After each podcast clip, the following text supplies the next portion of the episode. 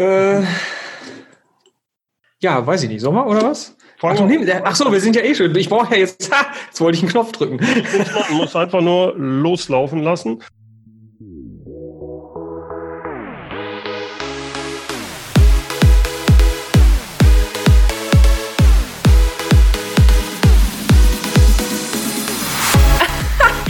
Business Lemonade, der Podcast rund um das Thema Humor und den professionellen Einsatz von Humor im Business. Hier geht's jetzt heiter weiter mit Heiko Link. Ja, mein heutiger Interviewgast ist Bernd Gerob. Bernd, du bist Geschäftsführer und Führungskräftecoach in Aachen und du hast auch einen richtig coolen Podcast. Äh, den gibt's auch schon ganz furchtbar lange. Und äh, wir sprechen heute über Humor bei der Arbeit. Ne? So, was ist denn so deine allererste Assoziation zum Thema Humor bei der Arbeit, wenn du immer so mit Führungskräften und Chefs und so unterwegs bist? Also mir gefällt oder als, als, als, als äh, Assoziation, selbst im Berufsleben gibt es einen Arzt, der sehr humorvoll ist, finde ich. Und das ist der Eckhard von Hirschhausen. Ja. Finde ich, der schafft es mit wirklichem Humor. Wir kommen ja gleich noch drauf, was wir wirklich drunter verstehen. So Dinge klar und, und, und eindeutig auch wirklich zu benennen. Und ich finde, er hat auch ein wunderbares Statement über Humor. Das äh, läuft folgendermaßen. Er sagt, dass Humor heilen kann und am Leben erhält, das zeigt die Statistik. Also Kinder lachen 400 Mal am Tag, Erwachsene 20 Mal und Tote, Tote lachen überhaupt nicht. Und da erkennt auch der Laie eine Tendenz. Ich finde das, das sehr angenehmer Humor ist. Ja. Jetzt kann ich natürlich als konservative Führungskraft sagen, jetzt kommt der mir, Gerob mir hier mit Dönnekes, ne?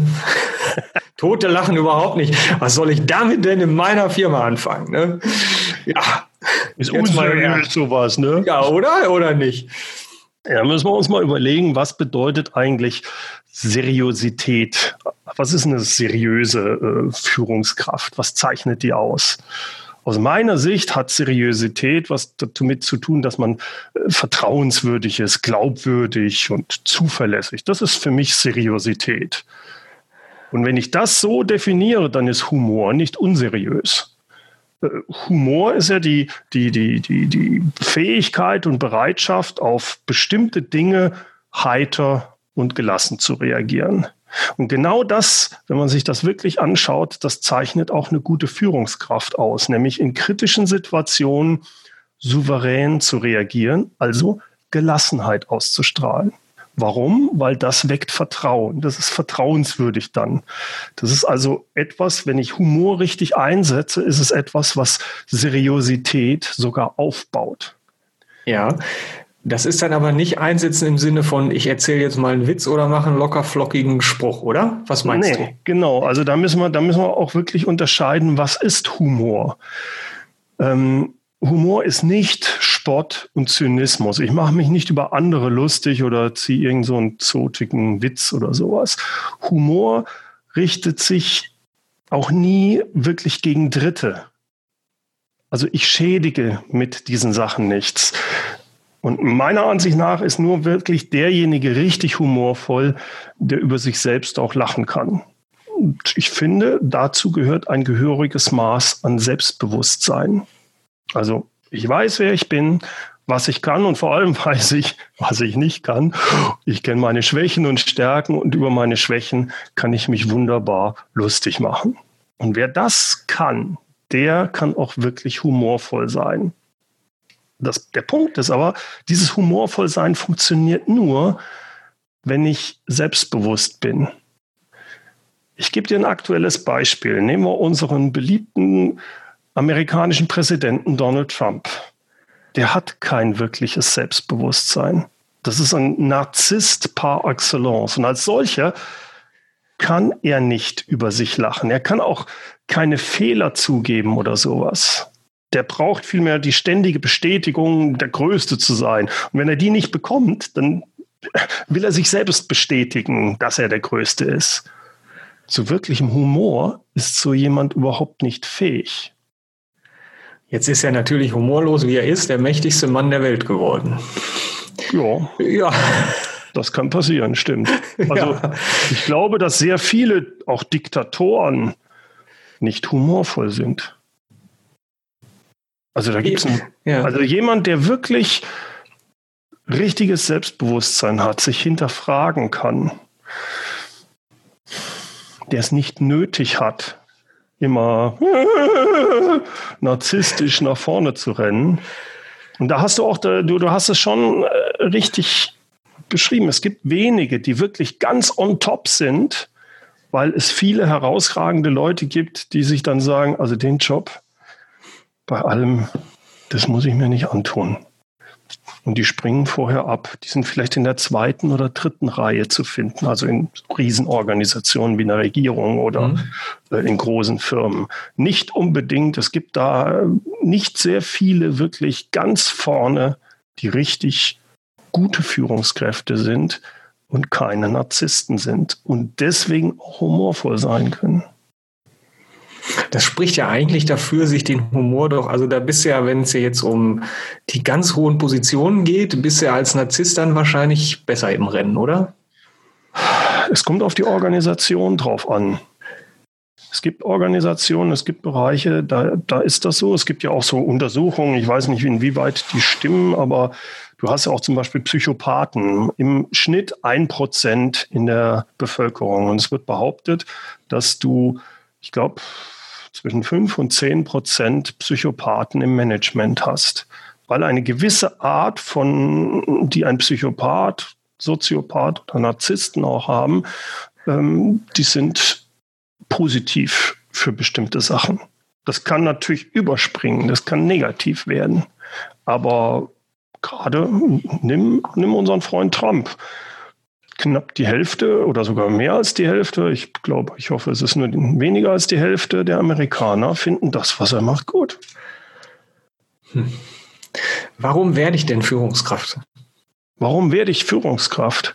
Ja äh, muss jeder selber beantworten. Die meisten ist es so, dass sie sich erhoffen, Gestaltungsspielraum zu haben. Jetzt gibt es aber auch Leute, die, denen geht es nicht nur einfach um Gestaltungsspielraum, denen geht es auch um Macht, was auch durchaus legitim ist. Oder einfach, äh, ja, dass sie dieses Gefühl Führungskraft sein, dass Leute, dass sie glauben, wichtig zu sein, dass das auch dazu gehört.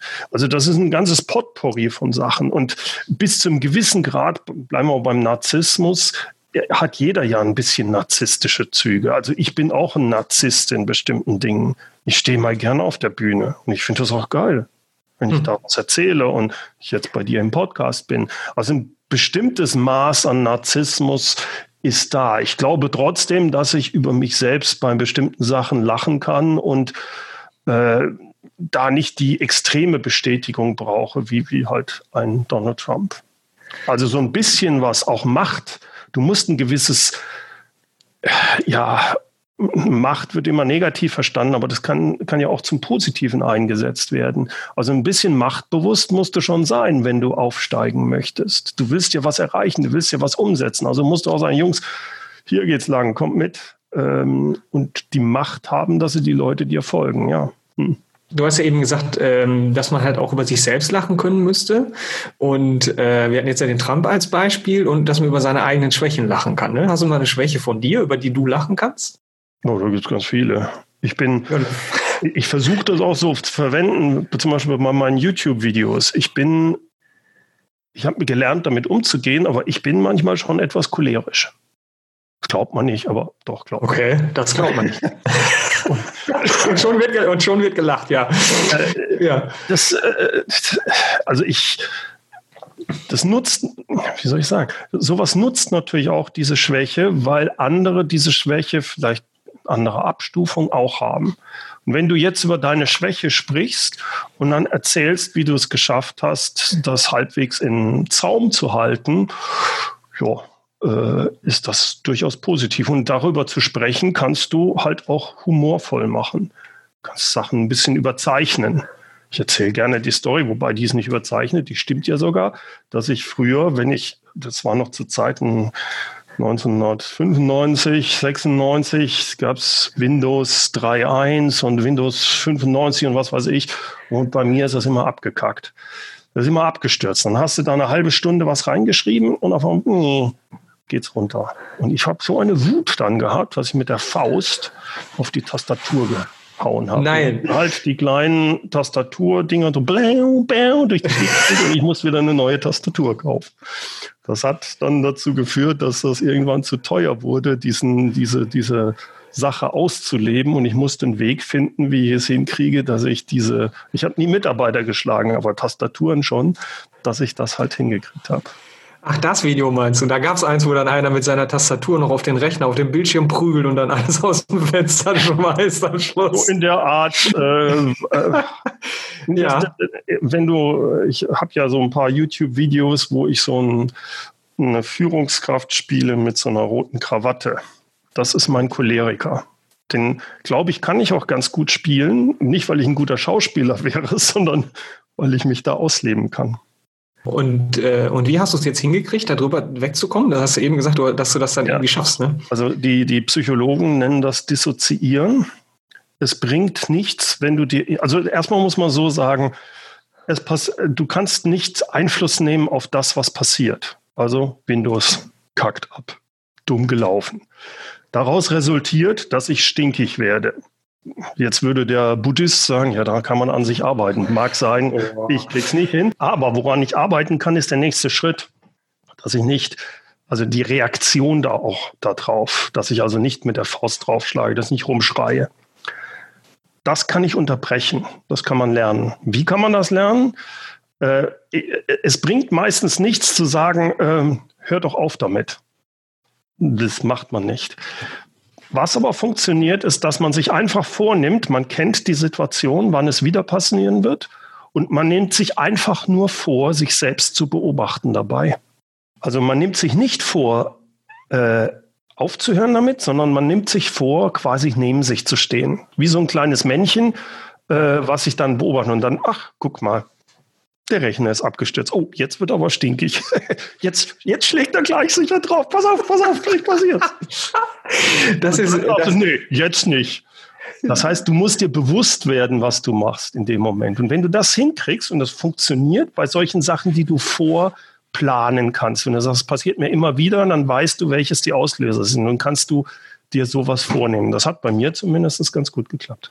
Ist das dieses Inner Game Coaching von dem Tim Galway? Das könnte ich dann auch in den Shownotes nochmal verlinken. Das er hat sowas in der Art. Ja, ja, genau. genau. Mhm. Also das genau. ist nicht von mir. Das habe ich irgendwo mal gelesen, adaptiert und dann für mich als gut befunden. Das Blöde ist ja nur, ne, diese Situationen, die erwischen einen ja immer aus heiterem Himmel. Ne? Ja, aber genau, wenn du das wirklich mal dir anschaust, ist das nicht der Fall. Mhm. Es sind häufig Sachen, die sich auf eine gewisse Art wiederholen. Und dann funktioniert das sehr gut, damit umzugehen.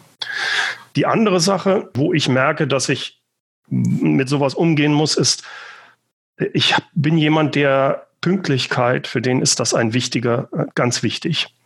Das heißt, ich hasse es von mir selbst, wenn ich unpünktlich bin. Das bedeutet, wenn der Herr Gerob mit dem Auto unterwegs ist zu einem Kundentermin und er fährt in einen Stau und es ist sowieso schon äh, eng, dann werde ich tierisch stinkig. Und dann wird auch, kommt auch wieder der Choleriker raus. Da ich jetzt langsam weiß, dass das sehr schwer dann für mich ist, sage ich halt, gut, wenn die Fahrt vier Stunden zum Kunden dauert, plane ich sechs Stunden ein. Ja, aber das ist doch viel zu viel. Ja, mag sein, aber dann habe ich kein Problem. Dann werde ich auch nicht cholerisch. Also du kannst für diese Sachen jeweils immer Strategien entwickeln. Mhm. Wir hatten ja im Vorgespräch ähm, für diesen Podcast haben wir ja auch mal ein bisschen gegoogelt und geguckt, ne, ähm, was findet man eigentlich so zum äh, Thema Humor im Netz und kam halt raus, ja, es gibt halt äh, viel Ausbildung für Humortrainer und die Frage ist halt, was machen die denn jetzt oder wer, wer setzt das denn um? Also gibt es Leute, die äh, die dann Führungskräfte, die jetzt wirklich mit Humor arbeiten und so. Ne? Was ist denn mhm. so mit dir vom Bauchgefühl her? Wie ist denn so der Humorlevel in deutschen Unternehmen? Das kommt extrem drauf an, von was für Unternehmen wir sprechen. Ähm, ich muss dazu sagen, ich habe jetzt eher so den Einblick in kleine mittelständische Unternehmen. Gut, ich war vorher auch beim Großen und das ist jetzt mehr als zehn Jahre her. Bei den großen Unternehmen, früher, vor zehn Jahren, war das so, dass Humor eher, äh, sagen wir mal, nicht dazugehörte. Hängt aber auch meiner Ansicht nach damit zusammen, dass du eine Vielzahl von, gerade in größeren Unternehmen, je höher die kommen, von Leuten hast, die nicht über sich selbst lachen können oder die glauben, dass sie ihre, ihre Schwächen nicht zugeben dürfen. Und das war zumindest mein Eindruck so. Da gab es einige wenige, die konnten das. Ich hatte auch einen guten Chef, der hat durchaus, äh, war der humorvoll. Aber ein Großteil der Leute, wenn überhaupt, nur im kleinen Kreis. Aber sobald es größer wird, äh, hat man gesagt, nein, das geht nicht, das kann man nicht machen. Eben bei den kleineren Unternehmen hängt es extrem von, der, von dem Unternehmer ab, der das ganze Umfeld, die ganze Kultur prägt. Wenn das jemand ist, der das auch selbst zulässt, dann hast du auch eine entsprechende Stimmung. Wenn das nicht ist, dann hast du auch die Stimmung nicht. Hm. Im Grunde bringt es ja auch viele Vorteile. Also wenn ich jetzt nicht die ganze Zeit irgendwelche Flachwitze reiße oder äh, den Mitarbeiterinnen irgendwelche anzüglichen Sprüche präsentiere, sowas ja, ist natürlich kontraproduktiv. Ne? Also, das ist kein Humor für mich. Das nee, das ist kein Humor. Gesagt. Ja. Das hat nichts mit Humor zu tun. Äh, Humor ist etwas, was nicht andere schädigt. Es geht nicht zu Kosten von Dritten. Sobald das der Fall ist, ist es Ironie, äh, äh, Sarkasmus, äh, was, was auch immer. Das hat aber nichts mit Humor zu tun, aus, so wie ich es verstehe. Ja, ich komme jetzt drauf, weil du hast ja noch diesen uralten Blogbeitrag, äh, Funny Leadership, ne? ja. ähm, und da hast du ja so ein paar Videos drin verlinkt, die habe ich mir natürlich auch nochmal alle angeguckt und im Grunde sind das ja ähm, Werbevideos, ne? die halt ja. sehr lustig gemacht sind. Ja. Das heißt, ähm, im Vertrieb scheint man ja schon auf Humor zu setzen, um Leute zu gewinnen, ja, weil die das lustig finden, sich das dann angucken oder vielleicht auch, ich sag mal, ja, das humorvoller ist Vertrieb. Das ist Marketing. ja, gut. Aber der Vertriebler wird ja dann hinterher vielleicht auch darauf angesprochen. Also wenn ich bei meinem, ne, ja. wenn ich dieses Video mit den Affen löste, so möglich, ne, und kaufe das Auto dazu, sagt ja vielleicht einer was. Ne? Ja das Auto mit den Affen, keine Ahnung. Ne? Ähm, also da ist Humor ja durchaus salonfähig und schafft ja auch eine Sympathie und man kommt an den Kunden schneller ran. Aber jetzt, ich sag mal so, im Unternehmen selber ist dann irgendwie vorbei.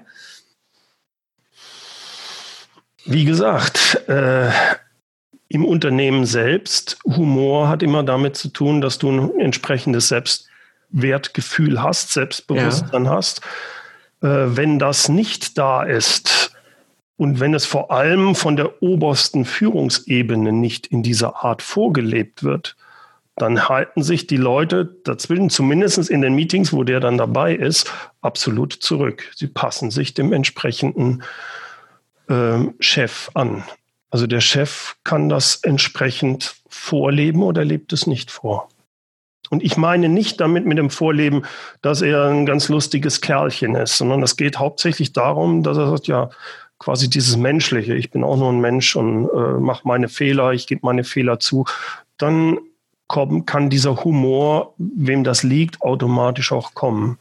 Wenn das aber nicht der Fall ist, dann kommt der Humor auch nicht, dann wird das nichts. Das ist zumindest meine ja. Vorstellung davon. Für die Teamarbeit wäre es besser mit, oder? Wenn das Team ein gutes Team ist, würde ich sagen, ja, in einem guten Team hast du genau diese Vorteile, dass die Leute unterschiedlich wissen, dass seine Stärke ist, seine Schwäche und er macht sich da auch mal ein bisschen lustig über seine eigene Schwäche. Das ist in Ordnung. Du musst nur höllisch aufpassen bei so einem Team, dass die sagen, ja, wir sind ein ganz tolles Team und wir verstehen uns und dass dann, und jetzt kommt das wieder, du musst aufpassen, dass nicht jemand, der seine Schwäche wirklich zeigt, dann auch immer mit dem Finger drauf oder Witze drüber gemacht werden über dessen Schwäche. Das ist wiederum nicht Humor. Selbst ja, okay, wenn man sagt, ah, ist doch nicht so schlimm. Das hat nichts mit Humor zu tun, aus meiner Sicht. Der eine, der eine rassistische Witz, komm. da wollen wir doch jetzt nicht kleinlich sein. Uiuiui. War ein Spaß, liebe Hörerinnen und Hörer, war nur ein Spaß. Ich sag's nochmal fett dazu. Ne? Ähm, ja, das ist dann auch so ein Punkt bei Humor. Ne? Hast du dein Gegenüber, ne? ich sehe jetzt sofort, wenn ich einen Spruch mache, wie dein Gesicht sich verändert ne? und ob der ankommt oder nicht. Ne? Wenn du jetzt den Podcast hörst, sehe ich natürlich nicht. Ne? Dann, äh, Gut, aber wenn du wirklich etwas humorvoll machst, und nicht einen Dritten ähm, runterziehst damit oder vorführst, dann kann es sein, dass der andere das vielleicht nicht so gut findet. Es ist aber nicht wirklich schädlich. in den meisten Fällen. Außer du hast wirklich wirklich einen Narzissten zu tun. Dann aber wirklich kritisch ist es, wenn du solche Leute dich lustig machst über die. Wie gesagt, das ist kein Humor. Das wird dann ganz schlecht. Ja. Ich experimentiere so an vielen oder ich arbeite an äh, verschiedenen Stellen mit diesem Humorthema, unter anderem halt auch in der Kommunikation, äh, wo ich unterstütze im Bereich Baustellen, wo wirklich Leute echt sauer sind wegen der Baustelle, wegen der Umleitung, wegen dem Dreck oder weil die nicht auf in ihr Haus kommen und so. Und dann ja. mache ich halt auch so äh, Social Media Betreuung und äh, antworte dann auch halt humorvoll auf wütende Bürgerinnen und Bürger und gucke so ein bisschen, was machen die, um einfach den Druck sofort rauszunehmen. Ja. Ähm, und ich finde, das ist halt sehr hilfreich. Und ich bin selber zu diesem ganzen Thema gekommen gekommen. Auch ich hatte direkt nach der Ausbildung hatte ich einen Chef und der war auch Choleriker.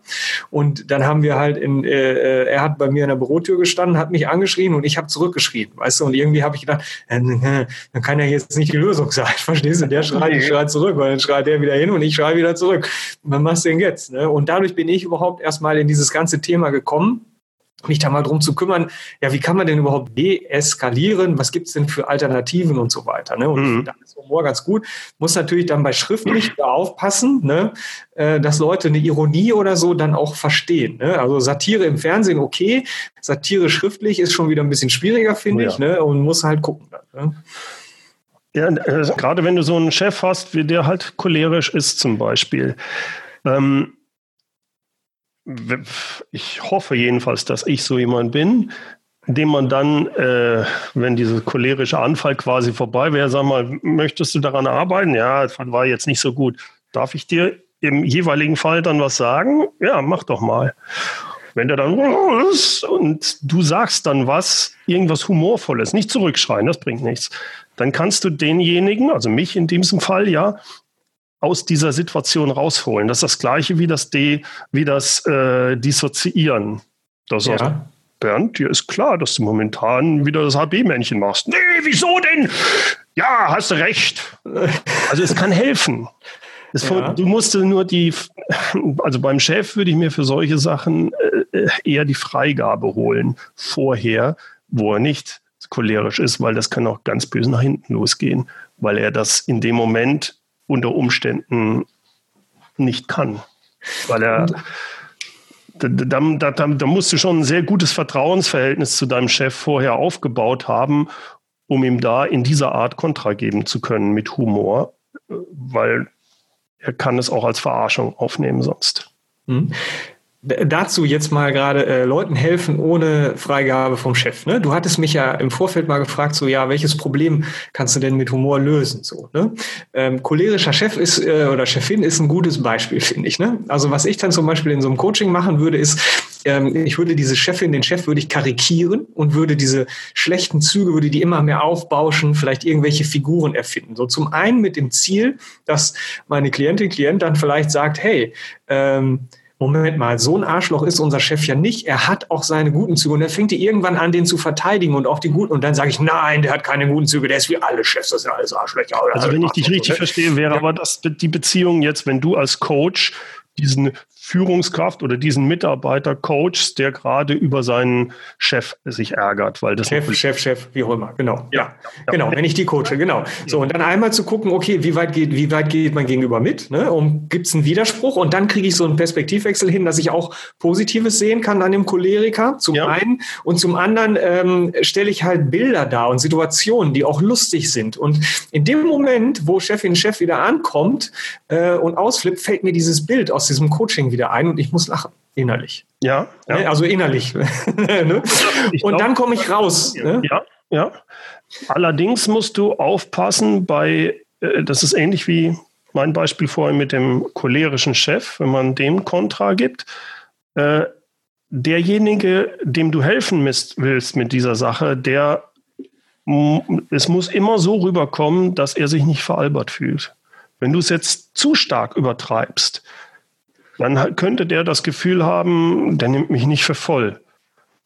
Der versteht mein Problem hier gar nicht. Ne? Also das ist ein Balanceakt, den du da machen musst. Richtig. Das ist übrigens auch etwas, finde ich, was, wenn man sagt, wie kriege ich es hin, humorvoll in einem beim Vortrag zu sein. Es kommt genau auf, auch auf die Umgebung drauf an. Wenn du in einem extrem konservativen Umfeld bist, alle haben Krawatte an und sonst was und du hast so einen tollen, machst einen Vortrag. Da braucht es nur ganz kleine Pattern Interrupts, ganz kleine Sachen, wo du weggehst vom Normalen, was man normalerweise machen würde. Und du bekommst Aufmerksamkeit. Das Ganze durch bestimmte humorische äh, Sachen machen.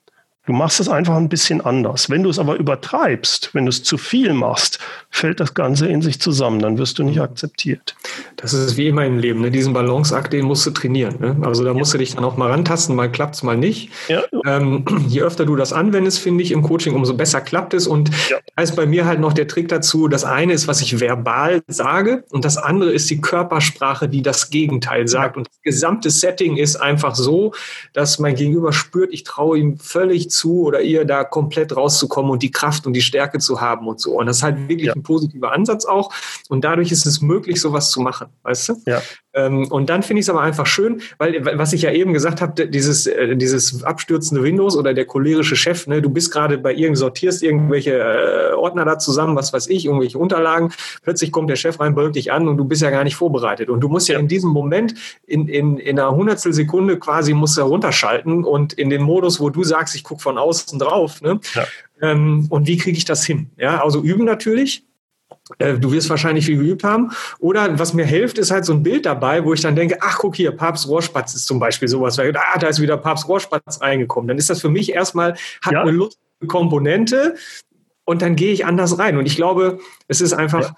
Äh, total, also so wie du, du strahlst was aus und es steht dir auf Verstehen geschrieben und dann äh, geht das Ding entweder hoch oder nicht. Und das ist auch, was ich bei der ähm, Baustellenkommunikation habe. Wenn ich den Leuten wirklich helfen will und wirklich verstehe, welche Schmerzen die gerade haben und das nachvollziehen kann und eben nicht einfach nur genervt bin von dem hundertsten Bürger, der sich da jetzt aufregt, das transportierst du irgendwie. Ne? Und ja. dann geht das auch. Ne?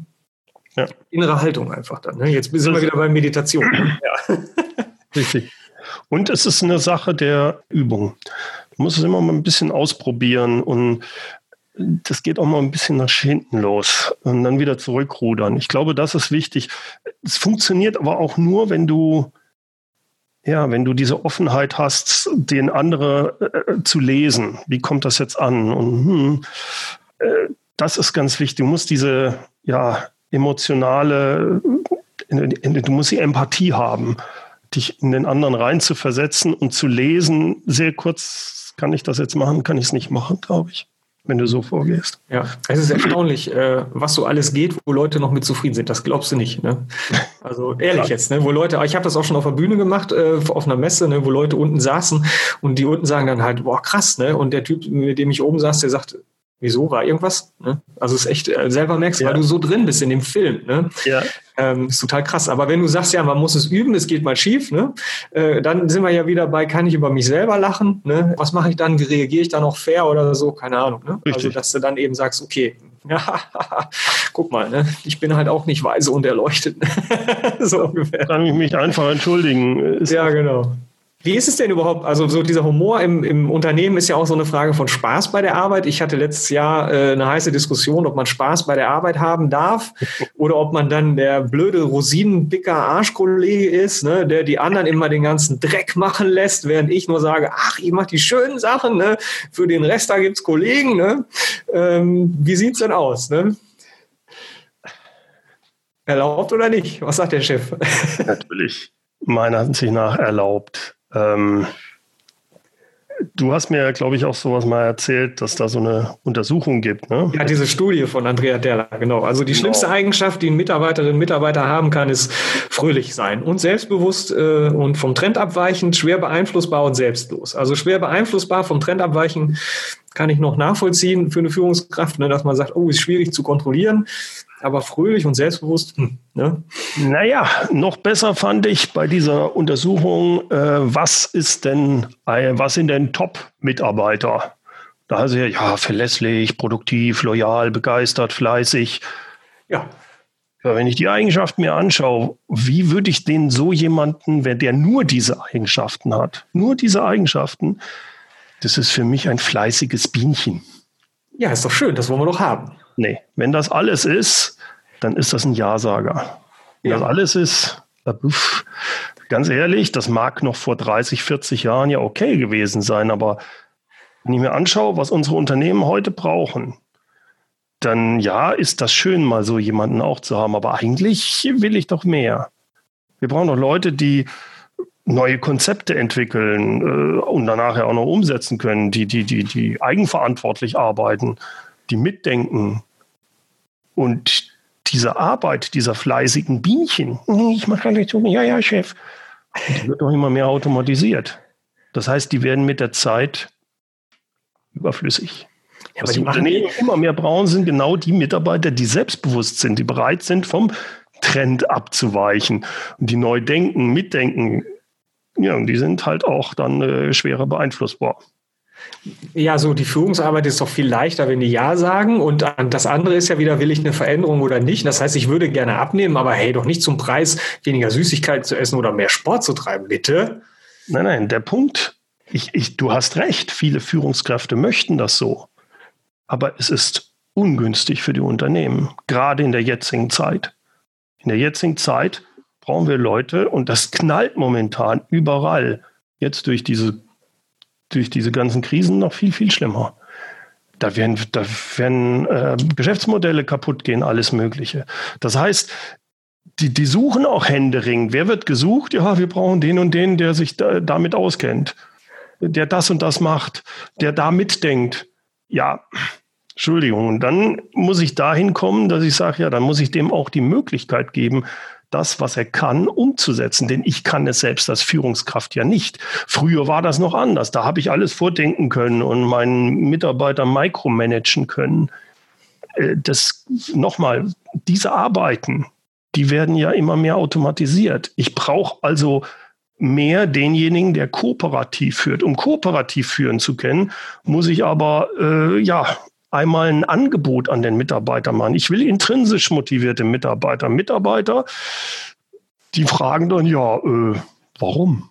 Und wenn ich auf die Warum-Antwort, äh, warum, wenn ich auf die Warum-Frage keine Antwort habe, ja, dann sieht es schlecht aus.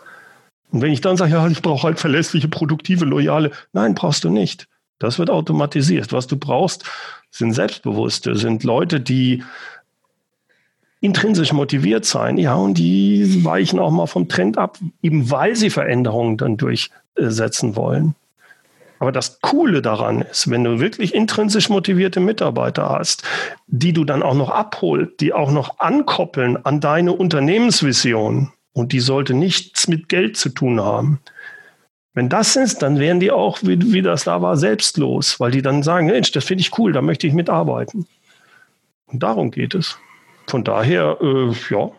Und dazu gehört auch, wenn ich, wenn ich Spaß an der Arbeit habe, weil ich da äh, Sinn drin sehe, ja, dann bin ich auch fröhlich. Und dann ist auch hin und wieder Humor. Das heißt ja nicht, dass die den ganzen Tag lachend durch die, durch die Gänge laufen, sondern die sind nur mit Spaß an ihrer Arbeit.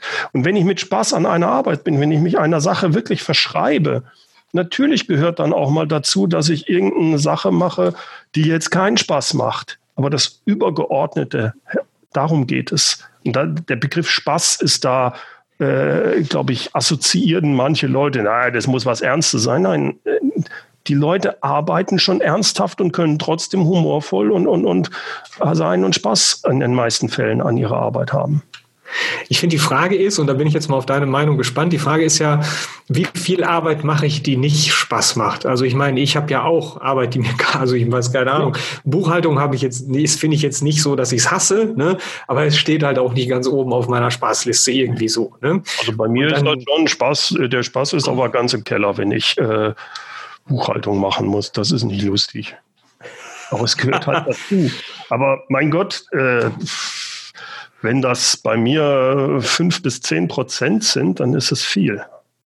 90 Prozent ja. von den Sachen, vielleicht in dem Moment, das ist übrigens auch noch sowas. Nehmen wir mal an, ich beschreibe bei mir jetzt, ich mache einen, ich habe stelle mir vor, ich möchte einen Blogbeitrag machen. Häufig die Schwierigkeit für mich ist das Anfangen. Ein Blogbeitrag, ja. dann sage ich so, Blogbeitrag. Und dann denkst du, oh, weißes Blatt Papier, ach, du lieber Himmel. In dem Moment habe ich keinen Spaß dran.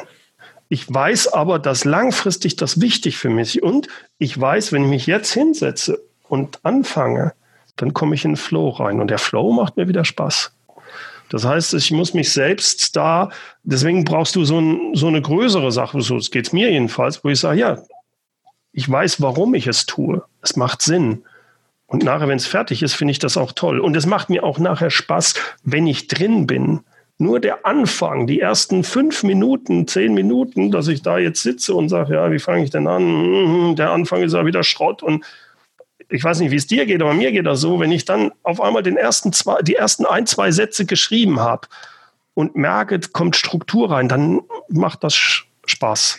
Und das Gleiche kann dir auch passieren, wenn du jetzt ein, du hast den Auftrag, äh, bist Vertriebsmann und du sollst ein langes Angebot schreiben, geht dir das genauso. Wenn du aber dann dabei bist denkst, ja, das wird richtig geil und so, dann hast du wiederum Spaß, während du das machst.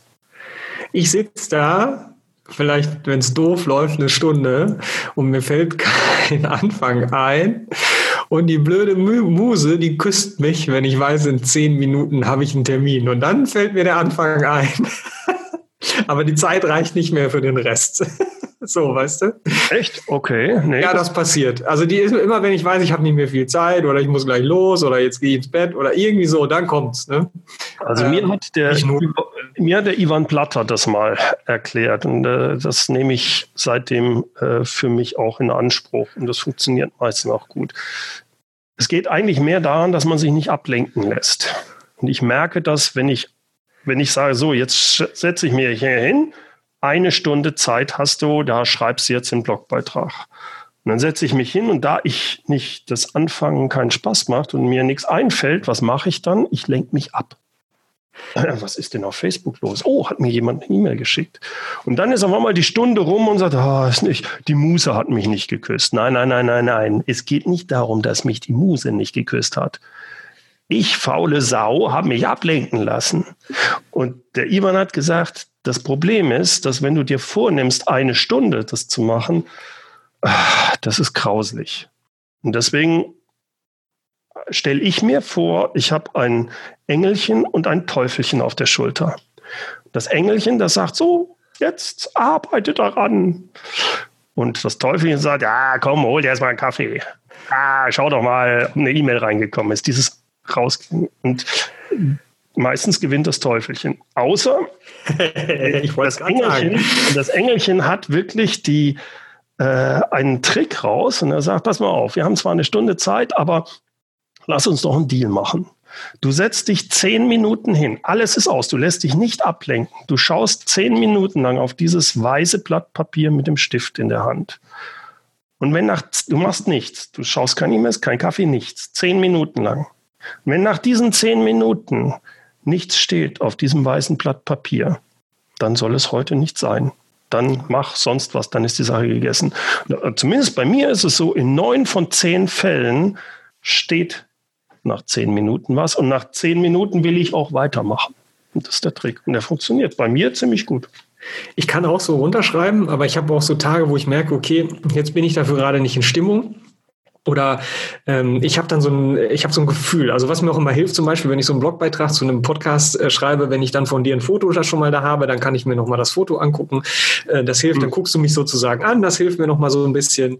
Ähm, und ich möchte ja so eine Stimmung haben, ich will ja was transportieren. Und manchmal merkst du halt einfach, diese Stimmung ist nicht da und dann denkst du, ah, ich will den Blackbar, ich will den aber weghaben, ich will jetzt nicht morgen wieder anfangen und dann quälst du dich und du weißt aber genau, in zwei Stunden machst du es dann doch morgen. Also, ne? Und manchmal muss ja auch ähm, ich, ich habe ja auch lange als Journalist gearbeitet, manchmal musst du halt dann auch einfach abliefern, ne? wegen Redaktionsschluss. Mhm. Das geht dann schon, da kommen dann auch gute Sachen raus, so ist nicht das Problem. Ähm, aber wenn ich das in so einer Stimmung schreiben kann, finde ich es halt auch ganz gut. Ne? So. Ja, ich glaube, jeder ist da unterschiedlich und das, jeder muss da für sich finden, was für ihn funktioniert. Und da gibt es halt verschiedene Methoden oder Konzepte und die muss man einfach mal ausprobieren und dann das nehmen, was für einen funktioniert. Ich hatte ja vor dir einen Podcast mit Marianne Sielke und die ähm, sitzt im Rollstuhl, hat Multiple Sklerose und das war eine wirklich schöne Folge und die hat gesagt, naja, Perspektivwechsel muss einem auch mal gelingen und die ist sehr humorvoll, die hat auch einen sehr guten Humor, wie ich finde. Und sie sagt aber, äh, zum, also zum Humor gehören halt auch, und das hat Andreas Bentrup auch gesagt in dem Podcast, äh, es gehören halt auch die schlechten Tage dazu. Ne? Und ähm, nur was Marianne nochmal ergänzt hat, es gibt diese Wuttage und es gibt diese Angsttage. Und man darf sich nicht böse sein, wenn man es heute mal nicht schafft. Und das finde ja. ich ist auch äh, sowas, wo man sagt, Mensch, dann einfach, das jetzt vielleicht auch wieder über sich selber lachen oder sich selber nicht zu ernst nehmen, zu sagen, Mensch, heute habe ich es mal nicht geschafft. Ne? Ja, ja, das, ja. das stimmt auch. Ja, deswegen habe ich auch vorhin gesagt, dass äh, Englischen sagt, äh, das zwar so, aber in, es funktioniert nur in neun von zehn Fällen. Und in ja. diesem einen, da ist das dann so, da kommt gar nichts raus, da bist du entweder schlecht drauf aus welchen Gründen auch immer. Ja, das stimmt. Mhm. Aber was ich interessant finde, ist, wenn du eine Gruppe von Leuten da sitzen hast und du hast diesen Termin, weißt du, um sieben geht's los, ne? Äh, dann kannst du ja nicht sagen, mache ich morgen. Ne? Das funktioniert ja. immer irgendwie. Ne? Da also ist, komisch. Das, ne? ist ein, das ist ein Druck dann, aber es bedeutet dann auch manchmal, dass es vielleicht nicht so doll ist, was dann rauskommt, bei mir zumindest. Also die Qualität, ja, Manchmal funktioniert es, manchmal ist es dann, naja, gut, so lala. Ich sag jetzt mal, glaube ich nicht und lach dich dabei an. ja, das war sehr, sehr, sehr schön mit dir. Äh, wenn Leute dich auch jetzt total nett und sympathisch und überhaupt finden und gerne zu dir Kontakt aufnehmen möchten, ich verlinke natürlich nochmal in den Shownotes. Ich suche mir auch nochmal diesen Videokanal mit der Krawatte. Ich muss zu meiner Schande gestehen, den kannte ich noch gar nicht. Da muss ich nochmal gucken oder vielleicht schickst du mir den. Aber sag ja. nochmal, wo kann ich dich erreichen, wenn ich Bock habe? Äh, also das Beste, ich habe, ich sage das immer gerne, ich habe ja einen relativ seltenen Nachnamen, Gerob, G-E-R-O und 2P. Sobald man mich bei Google eingibt, kommt man direkt auf meine Internetseite. Dort findet man auch Podcast, YouTube-Kanal, äh, Blog, alle möglichen Sachen. Und äh, wenn man Kontakt mit mir persönlich aufnehmen will, am besten per E-Mail info at mein Name berndgerob.de. Ja, sehr schön. Ich danke dir ganz herzlich und verbleibe am Schluss natürlich wie immer mit heiter weiter. Vielen Dank, hat mir viel Spaß gemacht. Danke, Heiko.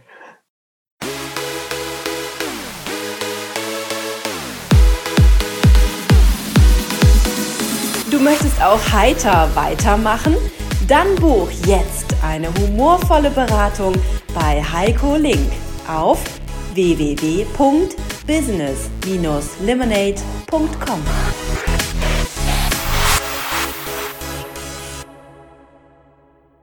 Ja, Bernd, was meinst du denn? Äh, haben wir denn jetzt äh, vielleicht den, die eine oder andere kritische Führungskraft dadurch, dass ich mir jetzt hier extra so einen Geschäftsführercoach, der auch mal mit Anzug, wenn auch ohne Krawatte da im Internet auftritt und so weiter, in meinem Podcast geholt habe. Meinst du denn, wir haben so ein bisschen Eis gebrochen und die eine oder andere Führungskraft überzeugt?